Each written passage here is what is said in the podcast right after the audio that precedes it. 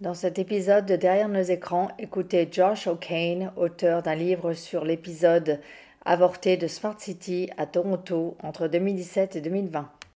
And even though this was about privacy, the privatization angle comes up in that is this not a decision that, you know, are, are, should categories of data not be decided independently by governments before yes. a private company comes in and dictates that. And so all of these things kind of come back to who gets a say in how these decisions are made. And a right. lot of what the major controversies erupted around this was people didn't really want sidewalk labs to be coming up with these ideas.